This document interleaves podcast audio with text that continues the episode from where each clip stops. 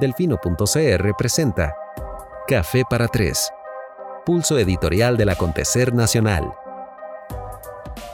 Buenas noches, bienvenidos a Café para Tres. Hoy es jueves 12 de diciembre del año 2019. Hace solamente 20 minutos firmó el presidente de la República finalmente la norma técnica. Así que aquellos que el jueves pasado acertaron e indicaron la fecha de hoy, quedan participando para la rifa de la suscripción. Rifa no se puede decir, es ilegal. Para el regalo de la suscripción eh, de Delfino Más. Gracias a todas y a todos por acompañarnos. Una edición más presentada por Coca-Cola, quienes agradecemos por acompañarnos y auspiciar este espacio. Mandamos un saludo al futuro, también a todos aquellos que nos están siguiendo en Spotify. Sabemos que los últimos tres programas eh, no estuvieron tan rápido como deberían, pero ya solventamos ese pequeño detalle, así que ya estamos en todas las redes de podcast, sabía así por haber. Aquí está producción disfrutando de unas papas fritas. ¿El audio bien? Bueno, vamos a ver. Aquí tengo en, en directo a Sebastián Meigroser diciendo que se oye bien. Perfecto, arrancamos. Tenemos un programa variopinto eh, con diversos temas. Naturalmente, la norma es uno de ellos. Todavía no sé utilizar este teléfono, pero ya estoy donde tengo que estar. Antes de hablar de, la norma, este, quisiera dedicar un par de minutos mm, a resaltar una vez más la importancia de que aquellas personas que están en posiciones eh, de liderazgo, especialmente político, no contribuyan al ambiente polarizado eh, que se que germina en medio de la desinformación. Esta semana hay dos diputados que fueron un ejemplo muy particular, ninguno de ellos ha rectificado, ninguno de ellos se ha disculpado y eso tampoco nos deja nada. Son referentes, son personas a las que se les está prestando atención y no hay ningún problema con equivocarse y mucho menos con disculparse y con rectificar. Eh, en este pequeño paseo que llamamos vida, de una u otra manera todos estamos aquí para eso, para aprender. Y, se ve mal eh, contribuir a generar enojo en la ciudadanía, dando datos falsos y luego nada más hacerse el que nada pasó. Pero empecemos con la nota positiva. La nota positiva es que rompiendo con ese patrón que se ha estado normalizando tanto, eh, doña Zoila Bolio esta semana le dio una lección al diputado Eric Rodríguez no los voy a cansar hablando otra vez del, tema del voto secreto. Voto con pasamontañas, dijo Álvaro Murillo. Eh, ya le hemos dedicado suficiente tiempo a eso, pero esta semana don Eric Rodríguez de verdad se dejó decir una estupidez apocalíptica comparándolo el voto de los diputados en la elección de magistrados con el voto de la ciudadanía en las elecciones. Eh, y doña Zoila le dio un repaso de primer nivel y por eso ella fue elegida como diputada de la semana en el podcast Curul en Llamas, que precisamente esta tarde se grabó Luis y Sebas. Así que recomendarles que, como siempre, como todas las semanas, escuchen la más reciente edición de Curul en Llamas, donde viene explicado ese y otros eh, detalles afines al quehacer legislativo de esta semana, ya diciembre, empezando a madurar y ya por ende bajando, digamos, el ritmo noticioso. No va a ser muy normal que suceda algo como lo que sucedió hoy con la norma, que por supuesto ya reventó las redes y es trending topic en Twitter y demás. Vamos más bien bajando los motores. Para nosotros es como un como un descanso eh, ya previsto desde, desde inicio de año porque es el único momento entre los 365 días donde realmente no pasa nada. De todas maneras, si algo llegara a suceder, estaremos ahí para informarles. Eh, los dos diputados a los que quería aludir, don Pedro Muñoz y don Jonathan Prendas. En el caso eh, de Pedro Muñoz,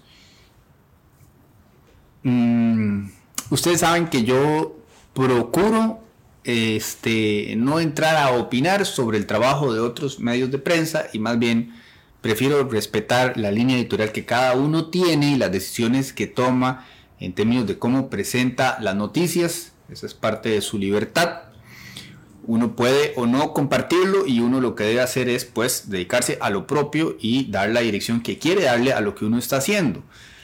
En ese sentido es harto conocido que tanto Extra como CR hoy recurren a titulares que pueden, ¿verdad?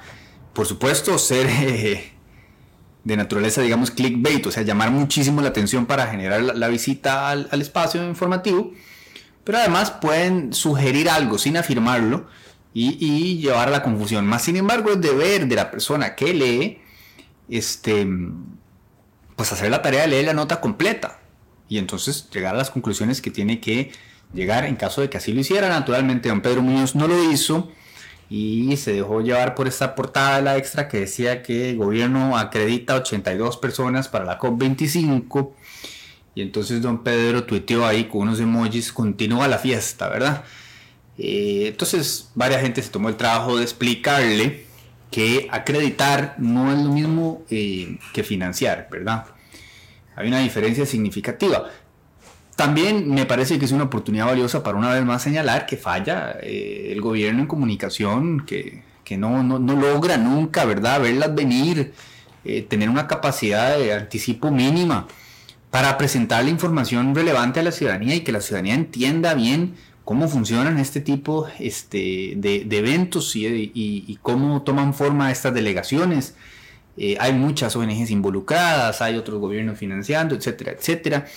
Y de paso, ¿por qué no contarnos eh, qué va a hacer cada quien, verdad? Y por qué es importante su presencia. Es una forma de prever y, de evitar que se genere un ruido innecesario y gratuito que no colabora en nada a la sana discusión de este tipo de temas. Y en ese sentido, don Pedro, creo que esto fue el lunes, andaba on fire, porque después de eso se mandó con otro tweet que decía, no tiene sentido hacer una visita oficial a Uruguay a tres meses del cambio de gobierno y ya con presidente electo. ¿Para qué? ¿Qué se puede acordar cuando el gobierno está terminado? Y entonces pregunta, nostalgia ideológica. Y eso es alguna especie como de piedra dando, de pedrada, digamos, dando a entender que era una visita de nostalgia ideológica, porque el gobierno saliente en el Uruguay, pues es de izquierda, y el que entra es de centro derecha. Entonces, eh, ahí, él quería como, ¿verdad? hacer su provocación, es mucho su estilo. Lo que pasa es que de todo este tweet es, una fiesta a la desinformación. Eh, yo mismo se lo hice ver ahí en Twitter. Eh, haciéndole saber respetuosamente que esa visita se gestionó desde el lado de la República Oriental del Uruguay desde hace meses, además, sin poder prever o saber eh, el resultado de las elecciones, y además porque coincidía, o se pensaba que iba a ser así antes de que pasara lo que pasó en Chile, con la COP25, a la cual de todas maneras don Carlos iba a ir. Es una, entonces, una visita oficial que se coordina desde el, eh, lado uruguayo, que se gestiona precisamente para eh, consolidar la buena relación que existe afortunadamente entre ambas naciones y entre ambas democracias, que son quizás las dos más ejemplares, ah, me van a disculpar, tengo una lesión, eh, entre ambas, que son quizás las dos más ejemplares de, Latinoamérica. Y además, eh, don Pedro no, parece que no se llegó a enterar que, que Alvarado se reunió con la calle, es decir, con no solamente vio al presidente saliente, sino que también vio y se reunió con el presidente entrante. Es más, fue el primer mandatario del, del mundo en conversar con el presidente electo de Uruguay de modo tal que en buena hora la visita, que además no fue hecha evidentemente eh, por razones de nostalgia ideológica ni mucho menos. Entonces, ¿verdad? El llamado no es a don Pedro en particular, sino en general a los diputados recurrentemente, especialmente en campaña, en, época de campaña electoral como en la que estamos ahora debido a que ya vienen las municipales, pues tiran este tipo de contenido buscando likes, buscando este, generar eh, que la gente que este, está indispuesta por cualquier razón con el gobierno y con, todo, con toda razón en muchísimos casos, pues se encuentra afinidad con ese tipo de ataques, pero que no vienen a aportar nada porque, porque son vacíos. Hay mucho que señalarle a, Carlos Alvarado. Esto en particular no es eh, un buen ejemplo. Prendas, este, que suele este, ser fanático de este tipo de, de tweets, no se quedó atrás y hoy escribió, hoy subió un video que, no tiene ni pies ni cabeza. Eh, en, resumen, lo que da a entender es que, el presidente estaba, bueno, en ese momento no había firmado don Carlos, eh, esto fue a horas atrás. El presidente está a horas de caer en desacato de la constitución política, este, pues que la norma técnica dice el reglamento aspectos propios del Código Penal que solo se pueden hacer desde el Poder Judicial. Además dijo eso, ¿verdad? O sea, genera una congoja extrema que un legislador eh, que no mueva el brazo, dice producción, que un legislador se deje decir semejante burrada, ¿verdad? Es que lo primero es falso, por supuesto, no está en desacato de la constitución política, la norma técnica, como todo el mundo sabe, precisamente viene a reglamentar lo que dice el Código Penal y no viene a extenderlo y no viene a expandirlo, no señor, y por supuesto que es completamente legal, eh, pero además, cuando él quiere dar a entender, este, falso, de forma falsa, por supuesto, que está, como quien dice, entrando en, en, la zona de legislar que le corresponde por naturaleza al, poder este, legislativo, alude al poder judicial. Un desastre. Y termina por decir que el documento es ilegal. Falso también. Entonces, bueno, pena, congoja, este, vergüenza ajena y tristeza porque, porque no importa dónde usted esté ubicado en el espectro ideológico, a cuál partido usted represente, eh, bien electo que fue y todo el derecho tiene para estar ahí, prendas o quien sea, pues procuremos este, debatir y argumentar eh, sin faltar a la verdad. Porque, para empezar, ese no es como un mandamiento, no mentirás, no, estoy, estoy mintiendo y eso, y si fuera un mandamiento estaría cagándola, pero no lo es. No mentirás, no es un mandamiento. No, no me hagas cara, no lo es. Pero en todo caso, en la Biblia dice que no hay que mentir. Y de cualquier manera, este, no, podemos normalizar eh, la mentira como parte de la política y mucho menos cuando es a estos niveles desproporcionados y exagerados que además en un tema sensible generan innecesaria polarización porque si algo de lo que todos tenemos que estar contentos el día de hoy no solo es este logro por el que han trabajado tantísimas mujeres por tantísimo tiempo eh, que se salde esta deuda y esta promesa de campaña, sino que también el país se va a poder permitir pasar la página, porque ha sido un proceso sumamente desgastante e innecesariamente desgastante, y en buena medida el propio Ejecutivo tiene responsabilidad eh, de eso. Cerramos el apartado, el breve apartado dedicado a los diputados. Quería recomendarles por ahí algún compañero o compañera del equipo me ayuda compartiendo en los comentarios la noticia de hoy, eh, CTP, autobusera y representantes indígenas llegan a acuerdo sobre alza en el servicio de autobuses. Em, un amigo este, me puso hoy en WhatsApp cuando los bloqueos y los berrinches de Villalta funcionan. Me, contaba, me, dio mucha risa porque, bueno, pues naturalmente mi amigo es, de izquierda. Pero lo que dice es verdad. O sea, este es un, este es un, un buen ejemplo estas comunidades tenían días manifestándose con bloqueos que eran eh, interlineados, por así decirlo. Ya no dije nada que tenga sentido. Lo que quiero decir es que por momentos cerraban el paso y luego lo volvían a restablecer. De una forma sostenida, día con día, eh, él pasaba mucho, mi amigo, por la zona y me pasaba fotos para lograr generar atención a la problemática que estaban teniendo porque el aumento eh, en la tarifa de los buses había sido absolutamente desproporcionado. Eh, y en efecto, bueno, el diputado Villalta este, puso el tema sobre la mesa también en, la Asamblea y yo creo que es un buen ejemplo de la razón por la cual siempre es prudente tener a alguien del Frente Amplio eh, en el Congreso. Con uno es suficiente. Eh, ahorita me llega mi buen amigo Jonathan con un regaño.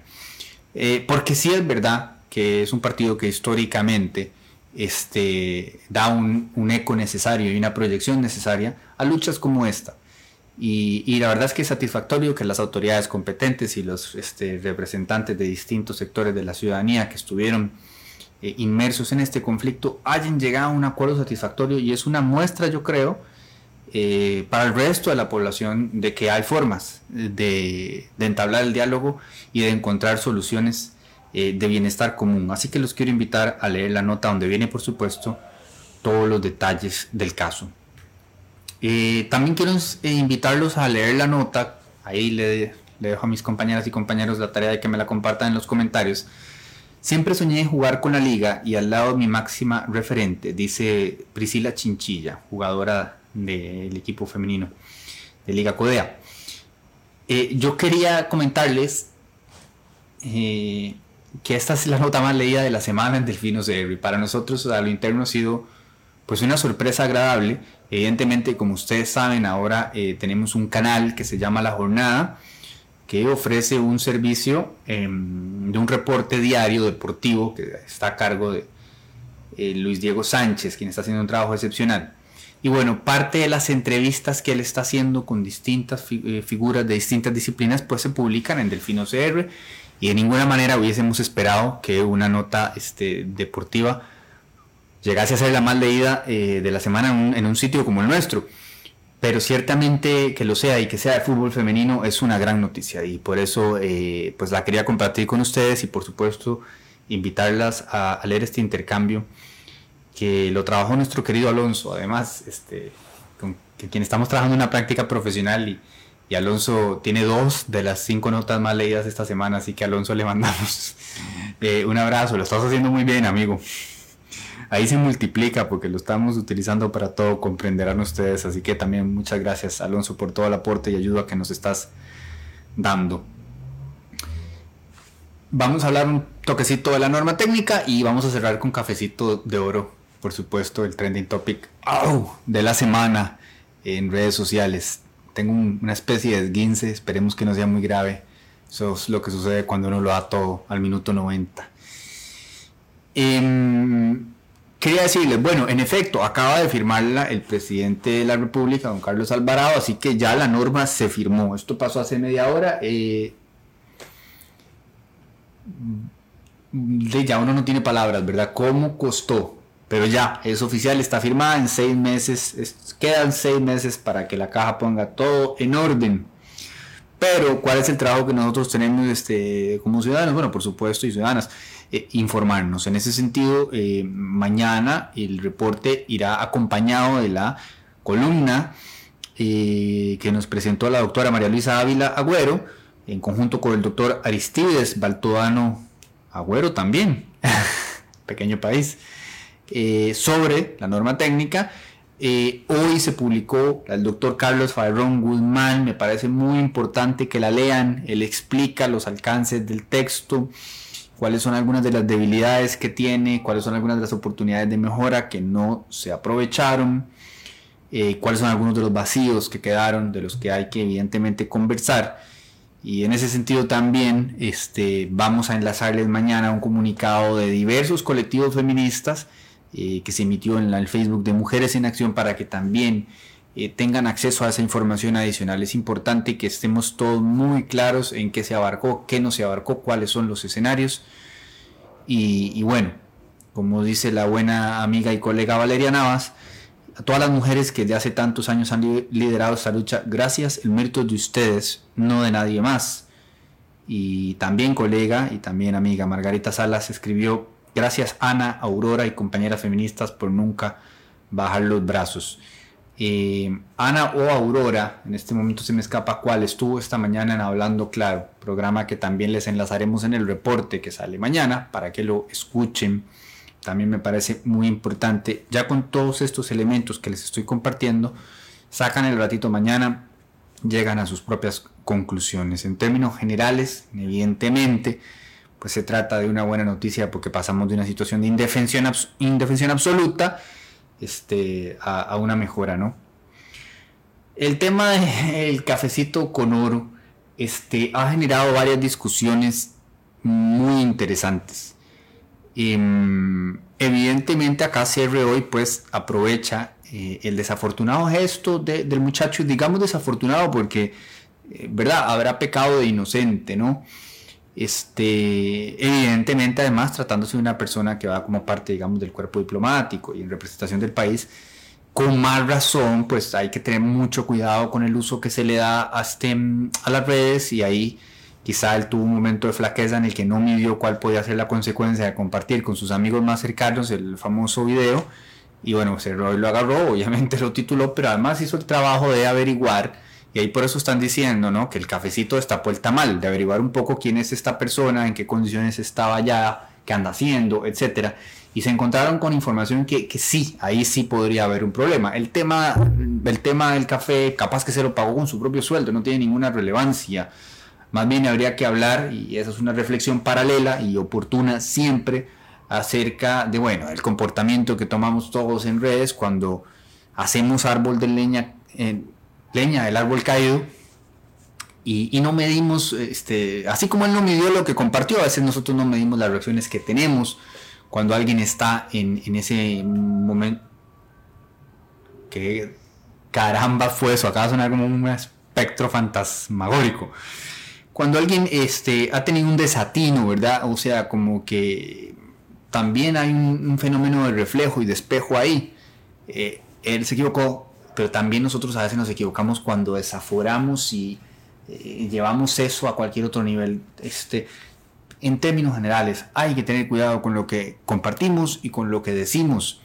Hoy pasó este caso del muchacho que aparentemente em, tenía, estaba planteándose quitarse la vida y llegó el futbolista Johan Venegas eh, y logró disuadirlo. Y, bueno, tomaron algunas fotos y las subieron a redes y de nuevo, ¿verdad? No, no, estamos, no estamos contemplando de pronto eh, la violación a la privacidad de la persona y, otros elementos. Eh, hay, hay, mucho que conversar acerca del uso que le damos a las redes y, bueno, por supuesto, lo que menciono en reiteradas ocasiones, el odio desaforado con el que nos tratamos eh, en ocasiones los unos a los otros ahí. Entonces sí, a ver, que si hubiese sido el café de pronto no va para tanto. Lo que pasa es que ese hoy en efecto destrama un tamal paralelo Parece que la persona no tenía la preparación suficiente, que no tenía los atestados suficientes para estar ahí y que además nadie entiende por qué iría este, a los Emiratos Árabes Unidos dos meses.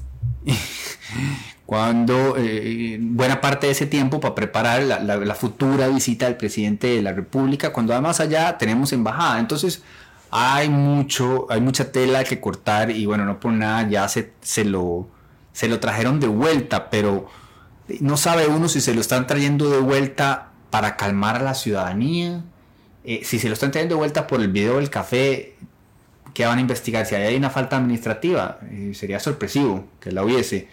Eh, si se lo están trayendo de vuelta, en todo caso es porque se equivocaron ustedes, no él. Él comete una, equivocación torpe a nivel personal, digamos, o sea, faltó preparación, asesoría, lo que quieras. Em, pero si fue designado de forma, digamos, irregular y además fue enviado con la firma del propio presidente, pues entonces sí hay una equivocación que en todo caso es de las personas que tomaron la decisión. Y eso tendrían que transparentarlo y explicarlo después, porque no solamente se trata de traerlo para darle, para el beneplácito, digamos, de las masas que ya lo, incineraron al, muchacho. Eh, comparto lo que escribió Alex Solís Quiroz, quien me dicen que es asesor de Doña Zoila, precisamente y naturalmente hijo de don Alex y por ende sobrino de don Otón. Así que el hombre venía ya con el chip político. Y él dice, con Cafecito Oro no ha, no ha hecho nada malo. A él le presentaron una oportunidad para ir a trabajar a Emiratos Árabes Unidos. Más allá de ser medio polo, subir el video, tomarse el cafecito no tiene nada malo, asumiendo que fue costeado por él mismo. El verdadero problema está en la decisión que toma Cancillería de enviar a una persona tanto tiempo antes, sin los atestados necesarios y un país donde hay costarricenses capaces de realizar esa tarea. Exacto.